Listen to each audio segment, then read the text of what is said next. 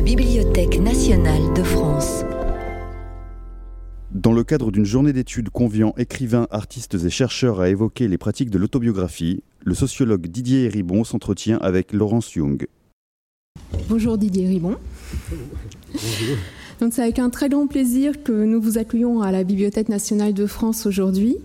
Il n'est peut-être pas utile de vous présenter, je crois que dans l'assistance tout le monde vous connaît, euh, mais comme nous sommes dans une bibliothèque et que nous partons toujours des œuvres, je citerai seulement quelques-uns des ouvrages qui ont jalonné votre carrière, une petite sélection personnelle. Donc euh, Michel Foucault, Réflexion sur la question gay, qui a contribué à l'introduction des études de genre en France, Retour à Reims, bien sûr, euh, et La société comme verdict. J'ajouterai également plus récemment écrit sur la psychanalyse. En fait, c'est en lisant Retour à Reims que j'ai eu l'idée euh, d'organiser cette journée d'études, euh, thème que nous avons, comme vous avez pu voir, décliné. Retour à Yvetot, évidemment, retour à Forbach, comme nous venons de le voir. Et comme nous venons de, visionner le très beau film de Régis Sauder, euh, j'avais envie de, commencer euh, cet entretien par quelques questions sur le film documentaire avant euh, de poursuivre sur des, thèmes plus directement centrés aussi sur notre problématique de départ, rapport entre autobiographie, littérature, histoire, sociologie évidemment. Donc on, vient de voir Retour à Forbach. Euh, qu'est-ce que, évidemment, ce titre est, une référence euh, à Retour à Reims. Euh, qu'est-ce que vous reconnaissez de votre propre histoire dans, ce film et en quoi le, langage cinématographique diffère de l'écriture? Je pensais entre autres, on voyait ces personnages qui interpellaient, le réalisateur directement. Dans, un livre, vous êtes le maître, vous décidez euh, euh, de, ce que vous allez dire des personnages, ils ne peuvent pas vous répondre, mais j'imagine qu'il y a beaucoup d'autres choses aussi à dire euh, sur, sur ces, deux langages dans la démarche autobiographique. Merci beaucoup. Euh, tout d'abord, je dois m'excuser d'arriver comme ça en fin de journée. Je, m'étais engagé à faire une conférence sur Zoom à Séoul et grâce au décalage horaire, je pouvais faire cette conférence et venir ici.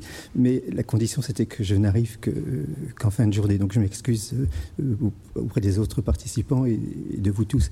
Euh, pour la question du, cinéma, du film, notamment le film documentaire, j'ai accompagné la, la genèse du du film de, Régis Soder, euh, Retour à Forbach, puisque euh, nous avions fait un débat au moment où il montrait les, premières ébauches euh, de, son film à Aix-en-Provence. et donc, nous j'ai vu l'évolution de son travail et j'ai évidemment vu le, film quand il a été terminé, le projet abouti. Et évidemment, le, le cinéma ajoute quelque chose à, l'écriture, parce que comme vous venez de le dire, il y a euh, dans l'écriture, euh, l'écrivain, l'auteur, le, sociologue, le philosophe, l'historien maîtrise le, dispositif de, narration, de, restitution, euh, même quand il s'agit de restituer la parole d'autres personnes, en l'occurrence de, nos parents, de notre famille. il y a une chose que l'écriture ne peut pas faire, c'est donner la parole aux gens qui, qui pourraient répondre dans, le livre. Et surtout, euh, comme je disais à l'instant avant, avant de monter sur scène, il y a une chose que l'écriture ne peut pas faire. On peut mettre des photos dans un livre. Euh, Annie, a, a publié un, recueil de, son œuvre euh, en collection Quarto, je crois, où, il y a beaucoup de photos. Et on, on, voit les gens dont elle parle, on voit elle et les gens dont elle parle. Mais il y a une chose qu'on même les photos ne peuvent pas restituer, c'est la voix, l'accent, le corps.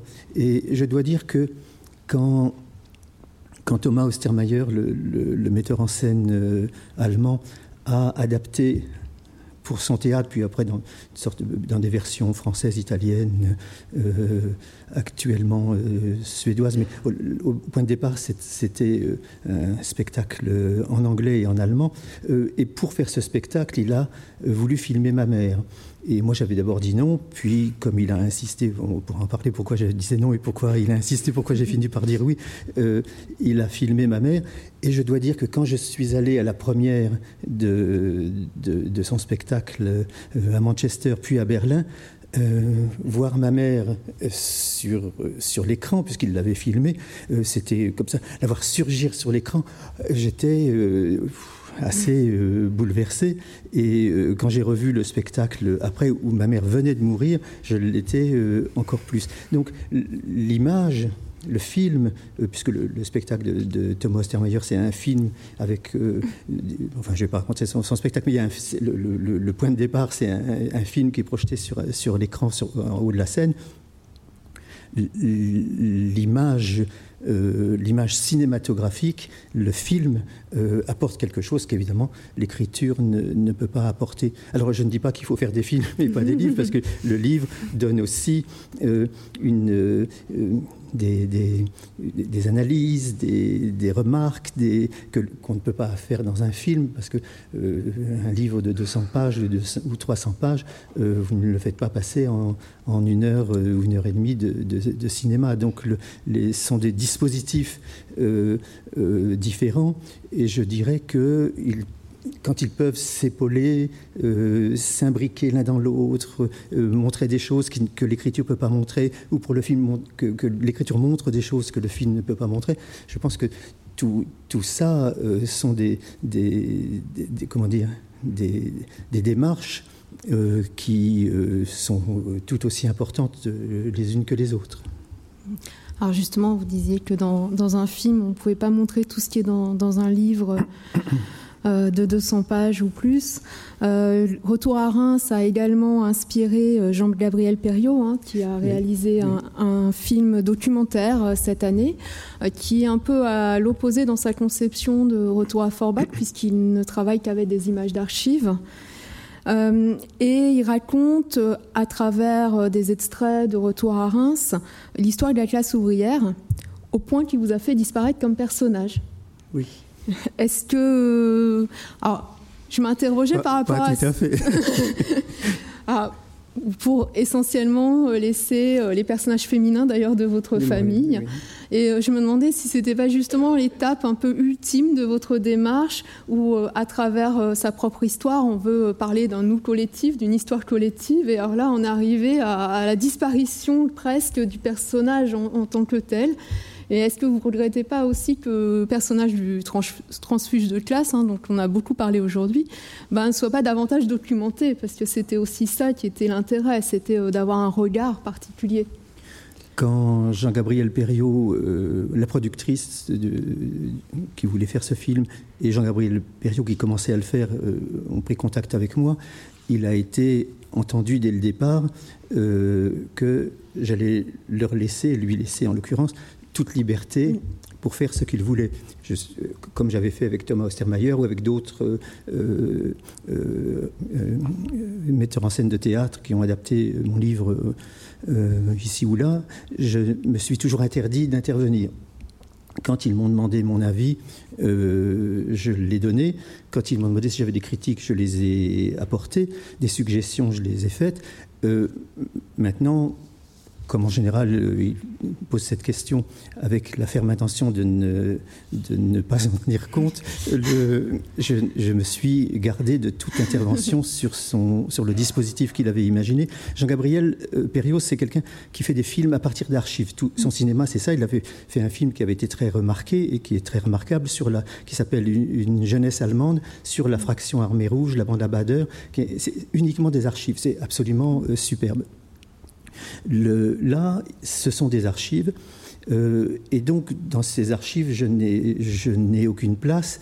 Et euh, le dispositif, c'est il y a des archives avec le texte de Retour à Reims, mon texte, qui est lu par Adèle Haenel mm. euh, en voix off, euh, mais elle n'apparaît pas à l'écran.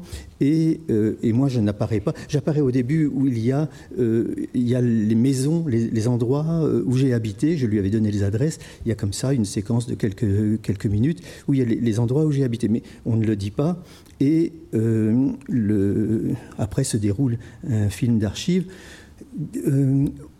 où il s'agit pas de, c'est pas un film sur moi, c'est un film, il a voulu faire euh, restituer une histoire euh, visuelle à travers les archives de la classe ouvrière euh, française et notamment des femmes de la classe ouvrière française avec des archives. D'ailleurs, on voit que, on voit ce qu'était la télévision dans les années 50 ou 60 où il y avait des émissions entières où on interviewait une, ouvrière, une femme de ménage et évidemment tout ça a en grande partie disparu et lui il a retrouvé toutes ces archives et euh, il donne la parole aux femmes.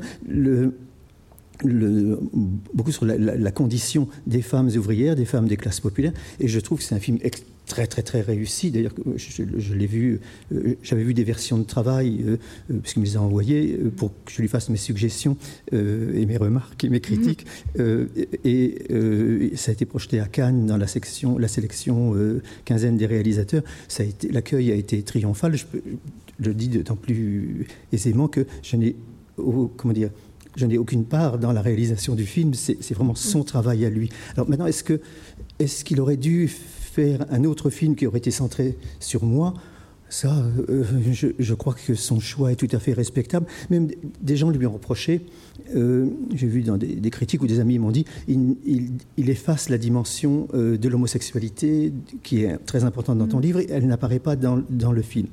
Et je, dois dire, je ne partage pas cette critique, puisque euh, ce n'est pas un film sur moi et, ma trajectoire, et mon, ma vie, mon, mon, œuvre, mon itinéraire. C'est un film sur la classe ouvrière, et euh, cette dimension-là n'avait pas grand-chose à faire dans le, film qu'il a voulu faire. Donc c'est un, un, très très beau film. Je, il va être projeté sur Arte, je crois, en, en novembre et il sera en salle euh, au début de l'année euh, prochaine, 2022. Je, ne me demandez pas les dates, tout le monde me les, me les demande et je, ne les connais pas et on ne me les a pas données. Parce que les créateurs, même quand ils savent, vous disent quand on pose la question, c'est quand je, te dirai quand je saurai. En fait, ils savent, ils savent déjà, mais ils ne veulent pas le dire parce que c'est comme ça. Je respecte ça. Moi, je respecte les, je respecte les artistes et leur, et leur travail. Merci vous-même soulignez qu'il manque des archives familiales euh, souvent dans les milieux populaires. Il n'y a pas la même transmission au sein d'une famille de, documents, d'écrits, de, de, lettres. Euh, donc elle est moins documentée. Et donc là, je, cite euh, Annie Ernaux, qui à la fin d'une femme écrit Ceci n'est pas une biographie. Donc il s'agit évidemment de la biographie, enfin de l'histoire de, de, sa mère, ni un roman naturellement, peut-être quelque chose entre la littérature, la sociologie et l'histoire. Alors, est-ce que vous avez l'impression d'avoir contribué un peu à cette histoire de, la classe ouvrière à travers votre livre? Est-ce que c'était un de vos buts? Oui, bien sûr. C'est comment dire, euh, Retour à Reims, c'est un livre euh, très personnel, comme, sont les, bien sûr les livres d'Annie. Euh, un livre très personnel, mais qui, euh, je voulais pas faire mon raconter mon histoire pour raconter mon histoire. C'était une, une, exploration euh, de, de l'histoire euh, collective, sociale, politique, notamment de l'histoire ouvrière et l'histoire de, de, la France ouvrière à travers le, ce que j'avais pu en voir et ce que je pouvais en restituer. Mais alors évidemment, le, les archives, il n'y a jamais d'archives. Euh, parce que dans les classes populaires, d'abord, il n'y a, pas de, pas de correspondance, ou très peu, il n'y a pas de, y a, pas de, livres à noter, bien sûr, euh, et de toute façon, il n'y a pas de, propriété euh, immobilière dans lesquelles pourraient se trouver les, les, documents en question. Un, des points de départ de, ce, chapitre dans La société comme verdict sur les, les conditions de la mémoire, je crois, quelque, je ne me souviens plus du titre du chapitre, un des, points de départ, c'est j'avais relu le livre de un des livres de Claude Simon où il dit que dans la maison familiale, il découvre derrière un placard euh, les archives d'un de, ses, ancêtres, euh, général sous la Révolution. Et alors, je ne sais pas si c'est un dispositif euh, fictionnel ou si c'est vrai. je crois que c'est vrai. Et je me suis dit, mais comment, euh, qui a une maison euh, où on trouve derrière un placard des archives déposées euh, pendant la Révolution française Je peux vous dire, pas moi en tout cas, j'imagine ni, ni, Annie, ni beaucoup d'entre vous. donc je me suis dit, quelles sont les conditions d'avoir une mémoire familiale, c'est-à-dire une mémoire familiale historique? La, la, mémoire de ma famille, remonte pour moi à mes grands-mères, dans ce qu'elles pouvaient me dire, mais même, comme je le raconte dans Retour à Reims, une scène qui, a été particulièrement difficile à écrire. Une de mes grands-mères euh, a été euh, tondue à la libération euh, parce qu'elle avait eu une, une histoire d'amour avec un officier allemand. Et je raconte simplement cette histoire. mais une, doctorante m'a écrit après avoir lu Retour à Reims en disant Est-ce que euh, je travaille sur les femmes euh, qui sont engagées dans le travail volontaire euh, en Allemagne, qui ont été étendues à la libération, Est-ce que vous avez des, documents? Alors j'ai demandé à ma mère Est-ce que tu as les documents de, de ta mère? Elle me dit Oh ben non, on n'a pas gardé tout ça, qu'est-ce que tu aurais voulu qu'on en fasse Donc il y avait peut-être des documents, mais quand ma grand-mère est morte, euh, tout a été, elle était dans une maison de retraite, tout a été jeté euh, en même temps qu'elle était, euh, qu'on l'emmenait, qu'on emmenait son corps hors de, hors de, sa chambre. Donc il n'y a pas de, il n'y a, j'ai, ma mère m'avait raconté ça, donc je le savais mais il n'y a pas je ne peux pas le documenter, je ne peux pas, je, ne sais rien d'autre que ce que ma mère euh, euh, m'en a dit. Je sais que c'est vrai puisque euh, la sœur de ma mère m'a envoyé une lettre d'injure en disant comment oses-tu raconter cette histoire de ta grand-mère chez qui tu étais bien content d'aller déjeuner? ce qui est vrai, d'ailleurs, j'étais bien content d'aller déjeuner chez elle quand je me suis installé à Paris et que je n'avais pas d'argent. mais dans ce chapitre, enfin dans, dans ces pages où je parle d'elle, je ne, ce ne sont pas des pages où je la condamne. J'imagine une femme ouvrière euh, à cette époque, qui, dans une époque très difficile, qui après l'exode, avoir travaillé dans une ferme, etc., euh, rentrait à Paris ou, et essayait de, survivre. Alors je ne dis pas que je trouve ça formidable, de cette manière d'essayer de, survivre, mais, mais qui sommes-nous pour juger ce qu'ont fait euh, nos parents, nos grands-parents dans des périodes aussi compliquées et J'imagine pour, euh, pour les femmes de, des classes populaires, ça devait être particulièrement difficile de, de, trouver de quoi manger, de, de, survivre tout simplement. Euh, donc euh, voilà, ce n'était pas une accusation. Je citais le beau poème d'Éluard sur la femme découronnée et, comment dire, euh, cette, pauvre femme comme ça, euh, euh, euh pas à propos de ma, grand-mère, mais sur le, une femme qui a, qui a subi le même sort que ma grand-mère. Et donc, pour moi, enfin, comme pour Éluard, il ne s'agissait pas de condamner. Ce que je condamne, c'est cette violence masculine contre les femmes, souvent par des gens qui voulaient réaffirmer. Il y a un très beau livre de, Fabrice Virgili, l'historien, sur la, régénération virile de, la nation à travers cette violence contre les femmes. Et il s'agissait plutôt pour moi de, de montrer ce ce que pouvaient subir les femmes, ce qu'elles avaient pu subir, et euh, pas du tout euh, de condamner, ma mère plutôt de condamner ceux qui lui avaient fait, euh, ma grand-mère, ceux qui lui avaient fait subir cette scène horrible. alors là, il y a des images de ça. Et Jean-Gabriel Perriot a fait un, documentaire sur, sur je crois qu'il est sur son site personnel, vous pouvez le trouver, sur les femmes tondues. Et ces images, parce que lire un livre d'histoire, c'est quelque chose, mais alors, voir les images de ça, euh, c'est quelque, quelque, chose, c'est un, degré de, violence euh, supérieur et à la limite du, supportable. Ah, vous faites euh, de, deux très beaux portraits de vos grands-mères, qui étaient deux femmes très différentes, mais chacune assez représentative, hein, d'après vos analyses, de, de, femmes de la classe ouvrière, celle qui est exactement conforme à ce que la société attend et puis celle qui est divergente hein, par rapport à, ces, attentes. Et, donc dans ces portraits qui sont à la fois personnels, puisqu'il s'agit de votre famille, vous, vous adoptez un point de vue aussi de sociologue, et c'est là que je, veux venir. Vous euh, abordez beaucoup de, questions qui vous touchent personnellement, donc depuis euh, réflexion sur la question gay, comme euh, l'homosexualité ou le milieu ouvrier. Et hum, évidemment, par rapport à la sociologie, on peut se demander si, si pour vous, la question de l'objectivité n'a pas de sens, si c'est complètement différent de votre démarche. Et voilà. Ah oui, ma démarche est très objective, je décris des, choses. Euh. Vous savez, il y a une, mauvaise lecture, mal intentionnée en général, de, l'œuvre de Pierre Bourdieu, par exemple, qui serait... Euh, euh, il dit qu'on on est déterminé par sa classe, et dans une classe sociale, tout le monde est pareil alors que, alors les gens disent, alors que chacun a euh, une identité singulière.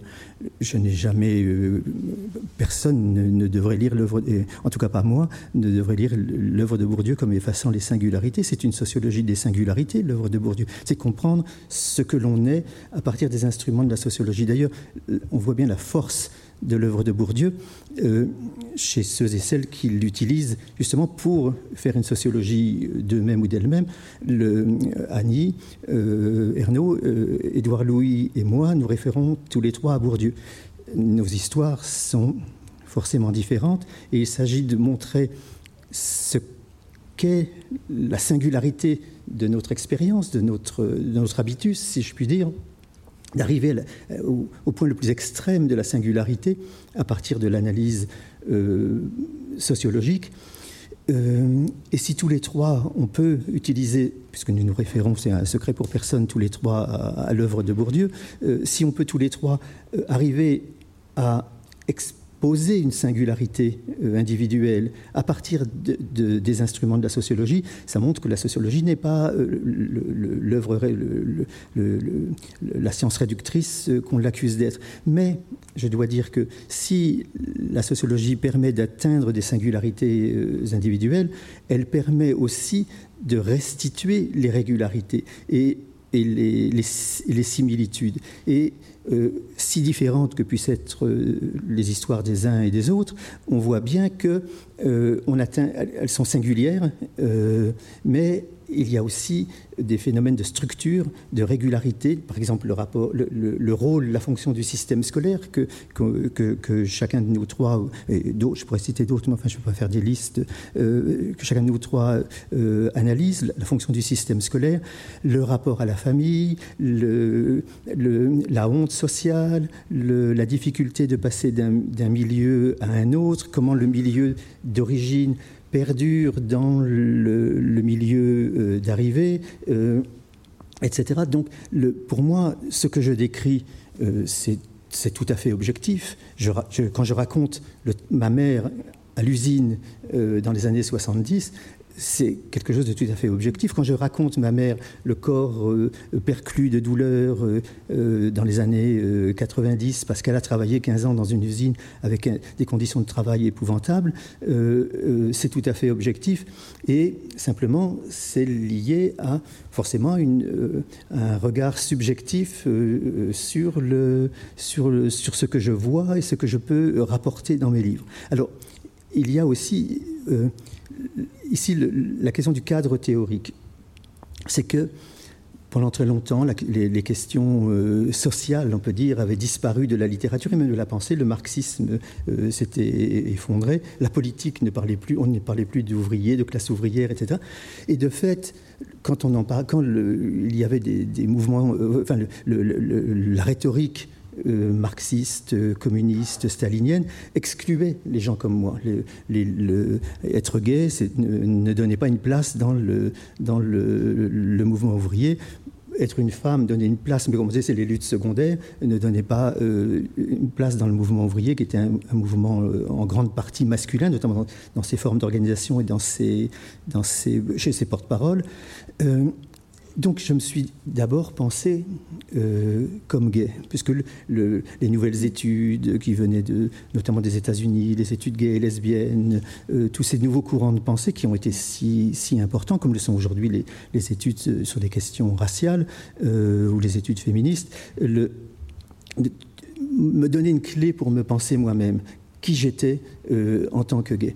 Et puis, et c'était donc j'ai fait ce, gros livre Réflexion sur la question gay, euh, puis le livre qui a suivi euh, Une morale du minoritaire, euh, où j'analyse la question de la honte, qu'est-ce que c'est qu'être un minoritaire, toutes ces questions importantes et comment on se recompose, se réinvente soi-même à partir de ce sentiment de honte qui vous a été qui a été gravé dans vos dans vos têtes et donc que vous ne pouvez pas dépasser. Qu'est-ce qu'on fait avec la honte que vous ne pouvez pas effacer? Donc ça c'est là aussi, Bourdieu d'ailleurs m'était très utile pour penser ces, questions de, l'habitus. Là, c'était un habitus euh, sexuel, euh, l'incorporation euh, par les individus des structures sociales et en l'occurrence de l'ordre sexuel avec ses hiérarchies et sa violence contre ceux qui contreviennent aux normes et à la normalité. Mais quand mon père est mort, je me suis dit, bien sûr, quand j'ai quitté Reims, j'ai fui ma famille quand j'avais 20 ans pour m'inventer comme jeune gay euh, à, Paris, plus librement, avec des, lieux de, sociabilité gay, euh, une vie gay. Euh, mais quand mon père est mort, je me suis dit, et je voulais quitter l'homophobie, fuir l'homophobie du milieu familial et social d'où je venais. Quand mon père est mort, je me suis dit, toutes ces raisons sont, tout à fait justes, je ne vais pas les renier. Mais est-ce que c'est la seule raison? Et je me suis dit, au fond, j'ai voulu quitter mon milieu parce que je ne supportais plus, je, voulais, ne voulais plus ressembler à mon père, à, ma famille, à ce milieu où on ne lit pas de livres, où on ne va pas aux expositions, où on ne va pas au théâtre, on ne regarde pas de films, ou alors quand on regarde des films, c'est des films que, qu'aujourd'hui je n'aimerais plus regarder, qu'aujourd'hui j'aimerais peut-être regarder, mais que pendant un temps je, préférais ne pas regarder. Euh, et je me suis posé la question. Euh, pourquoi, euh, pourquoi le livre s'appelle Retour à Reims S'il y a retour, c'est qu'il y a eu départ. Et départ, c'est fuite. fuite transfuge de classe, on, on, fuit. C'est pas simplement on change pas de classe comme ça. Je, tiens, je vais changer de classe. Je ne suis pas un transclasse. Je suis un transfuge de classe. Transclasse, c'est un mot qui euh, désocialise, dépolitise, euh, dépolitise, neutralise ce dont il est question et ce dont il faut rendre compte. Alors, il faut réaffirmer que l'analyse sociologique euh, est une analyse qui rend compte doit rendre compte de phénomènes de, la violence sociale. Euh, sinon, si vous pensez que c'est la même chose d'avoir une trajectoire où on dit oh je veux pas, je quitte la bourgeoisie, je veux m'installer euh, dans une région rurale, vous avez toujours la famille bourgeoise, la culture, le langage, l'accès au capital social, culturel. Si vous êtes quelqu'un comme moi, euh, comme Édouard Louis, euh, vous fuyez, vous, essayez de vous, inventer, vous vous battez pour, euh, euh, pour surmonter toutes les difficultés. Donc ni Édouard, ni moi, et je dirais ni Annie, nous, nous, sommes des transclasses, nous sommes des transfuges, avec toute, la charge sociale qui est, dans, dans, ce mot et que je ne veux pas laisser effacer, je ne veux pas laisser neutraliser et dépolitiser toutes ces questions. Donc je me suis posé la question, je me suis pensé comme un enfant gay, pourquoi pas comme un enfant d'ouvrier? Et j'ai essayé de récupérer cette histoire d'enfant d'ouvrier. Il fallait pour cela réaffirmer l'existence des classes sociales, que tout le discours euh, euh, néoconservateur de la, de la gauche socialiste et ses, fondations, ses, intellectuels organiques, les Rosan Vallon et, toute cette clique, venaient nous dire il n'y a pas de classe sociale, il, a, il faut restaurer l'idée du sujet autonome qui doit faire face à sa responsabilité personnelle. C'est macronisme aujourd'hui, hein, c'est la loi sur le chômage, c'est comme dicté par, par tous ces think tanks des néoconservateurs des années 80. Je voulais m'insurger contre ça. Ne pas voir les classes sociales ne les fait pas disparaître, simplement. Euh, un des points de départ de mon livre, c'était quand je me suis aperçu que mes parents votaient pour le Front National alors qu'ils avaient voté toute leur vie pour le Parti communiste. Je dis voter pour le Parti communiste, c'était pas voter, c'était ils parlaient euh, communistes. leur culture politique, leur, réaction spontanée était le Parti communiste. ce que disaient euh, les, responsables du Parti communiste, et c'était parole d'évangile. Et ils répétaient ça. Euh, et puis, quand j'ai découvert qu'ils votaient pour le Front National, je me suis dit, qu'est-ce qui s'est passé? Eh bien, tous ces discours néoconservateurs ont fait disparaître la classe sociale comme, cadre théorique et donc comme cadre politique qui permet de penser les, phénomènes, les vies des, gens, les vies individuelles et collectives, et surtout la représentation politique de, ces vies-là. Si il n'y a plus personne qui parle pour vous, euh, et qui vous dit euh, c'est la responsabilité individuelle, les citer aux Vallon, il faudrait que je cite Piketty. au début de son livre Le Capital au XXIe siècle, il dit il y a, des, inégalités euh, justes, celles qui sont fondées sur le mérite et le travail. alors, si vous luttez contre les, inégalités en commençant votre livre par des phrases aussi, euh, absurdes et aussi réactionnaires, comment vous pouvez faire un livre, euh, d'ailleurs, sur 500 pages d'un livre sur le Capital au XXIe siècle, le mot classe n'est pas prononcé une seule fois. Et donc, tout ce discours euh, qui se présentait comme une rénovation de, de, la pensée de gauche a fait disparaître la pensée de gauche. En faisant disparaître l'ennemi, c'était la sociologie, c'était Bourdieu, bien sûr. des gens que je connais de, ces think tanks me l'ont dit explicitement. Il s'agit de se débarrasser de l'influence de Bourdieu, euh, du marxisme et de Bourdieu. Bizarrement, Bourdieu qui n'a pas, cessé d'écrire contre le marxisme était assimilé euh, au marxisme. C'est-à-dire, au fond, il fallait faire disparaître la notion de classe, de déterminisme social, etc. Et quand j'ai vu que mes parents votaient, ma famille votait, euh, j'ai interrogé mes frères, euh, j'ai écrit à un de mes frères, tu votes pour le Front National? Il me dit, bah oui, euh, bien sûr, ça va de soi. Il allait de soi pour les enfants de mes parents, pas, moi, mais mes frères, il allait autant de soi de voter pour le Front National qu'il allait de soi pour mes parents de voter auparavant euh, euh, pour le Parti communiste. Mais qu'est-ce qui s'est passé en 20 ans pour que... Euh, et cette démolition, je, me suis dit que la politique est produite par des, cadres théoriques. Bourdieu a très très bien dit ça dans une phrase magnifique où il parle de l'effet de théorie. Il dit il y a des classes sociales au sens de la classe sociale, le prolétariat, parce que Marx a dit qu'il y avait des classes sociales. Si vous enlevez cette idée de classe sociale, il n'y a plus de classe sociale au sens de force euh, euh, mobilisée, mobilisable, euh, qui défend ses intérêts contre une autre classe, etc. Et si vous dites qu'il n'y a que des individus isolés, donc il n'y a plus personne pour défendre ces gens, et que font ces gens isolés? Ils se reconstituent. Il ne suffit pas de dire que les classes n'existent pas pour qu'elles disparaissent. Elles se reconstituent d'une autre manière.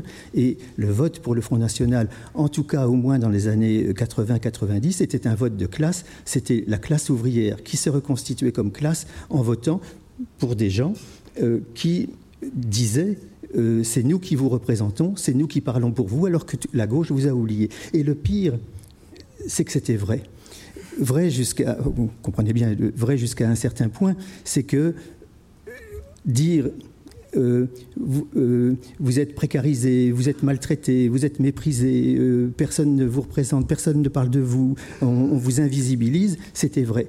Mais dire vous, les Français, qui êtes victimes de l'immigration massive, ça construisait il y a toujours un, nous et un eux. Pour mes parents, j'ai vu ça. Il y avait nous, auparavant nous, les ouvriers, opposés à eux, les bourgeois, les patrons, les exploiteurs, etc., la classe dominante. ensuite, il y a eu un nous, les Français, face à eux, les immigrés qui nous envahissent, etc. Ma mère, euh, euh, parler à ma mère au téléphone était une épreuve parce qu'au bout de deux minutes, euh, ça arrivait, on est envahi, on n'est plus chez nous, etc. si vous avez des parents dans, les milieux ouvriers, vous, connaissez ce, discours. Le nombre de gens qui m'ont dit, c'est exactement que, ce que dit mon père, c'est exactement ce que dit ma mère. Et se reconstituer donc une classe avec une identité de classe collective euh, qui était tout à fait différente. C'était une identité nationale, nationaliste, ce qui évidemment pose un problème sur la définition d'une classe, parce que si vous décrivez comme classe seulement les blancs dans, euh, dans une classe sociale, et que vous oubliez que euh, dans les usines aujourd'hui, dans les transports, dans les, euh, les aides-soignantes, les, les, les, caissières, les, tous ces métiers, tous ces métiers qu'on a appelés de, métiers essentiels, avant d'oublier à quel point ils, étaient essentiels pour, pour les priver du chômage, il est évident que tous ces gens qu'on prive d'une représentation politique se donnent une représentation politique. Alors je, déplore ce qu'a été la modalité de, se donner, de se doter d'une nouvelle représentation politique. Évidemment, ce n'est pas celle que j'aurais euh, euh, aimée, mais on ne m'a pas demandé mon avis. Et j'ai voulu écrire Retour à Reims pour, montrer, pour comprendre à quel point le cadre théorique, la perception de soi, euh, est lié à un cadre politique et ce cadre politique est lié à un cadre théorique. Si vous n'avez pas la sociologie, la théorie des classes, la théorie du déterminisme social, l'analyse du rôle du système scolaire, euh, si vous n'avez pas tout ça, vous n'avez pas un discours politique qui prend en compte toutes ces réalités euh, et vous avez d'autres réalités qui s'installent. La théorie euh, ce que Bourdieu appelle l'effet de théorie, produit la réalité, construit la réalité. Je ne dis pas que ça, fait exister la, précarité, euh, c'est pas la théorie, mais la théorie donne un sens social et donc politique à tout cela. les gens qui sont précaires, c'est pas. Je ne sais pas si vous avez vu le film de. On parle de, film, le film de Ken Loach, euh, Sorry We Missed You, qui est on voit ce que c'est que la nouvelle classe ouvrière, c'est-à-dire des gens livreurs Amazon et aide aide à domicile pour la femme des métiers contrôlés, impossibles, mal payés, euh, conduisant au désespoir.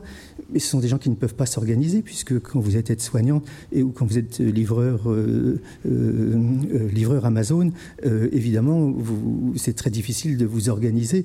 Et j'ai assisté à un débat avec Enloach où il disait il faut que les gens se, adhèrent à des syndicats. Je suis entièrement d'accord, c'est la seule solution, mais pas c'est pas si simple et il faut donc construire une offre politique.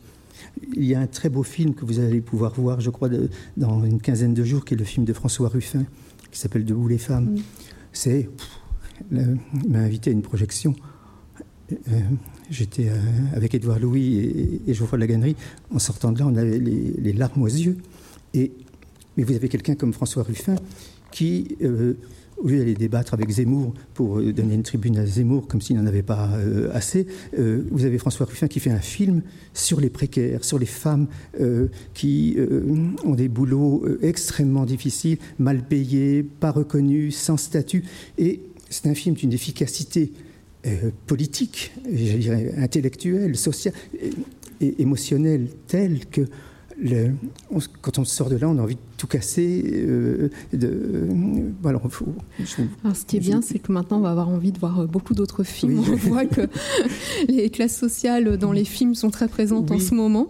Euh, le retour... il, y a, un retour à ces, à ces questions euh, grâce, à, grâce, à des, grâce à des œuvres comme, comme celle d'Annie qui a été. Alors, je vous propose justement de poursuivre le débat avec les autres intervenants qui vont monter avec vous pour aborder ces questions-là et comme ça, vous pourrez en parler directement avec elle et avec euh, bah, tous les autres qui ont bien voulu participer à cette journée et que je remercie.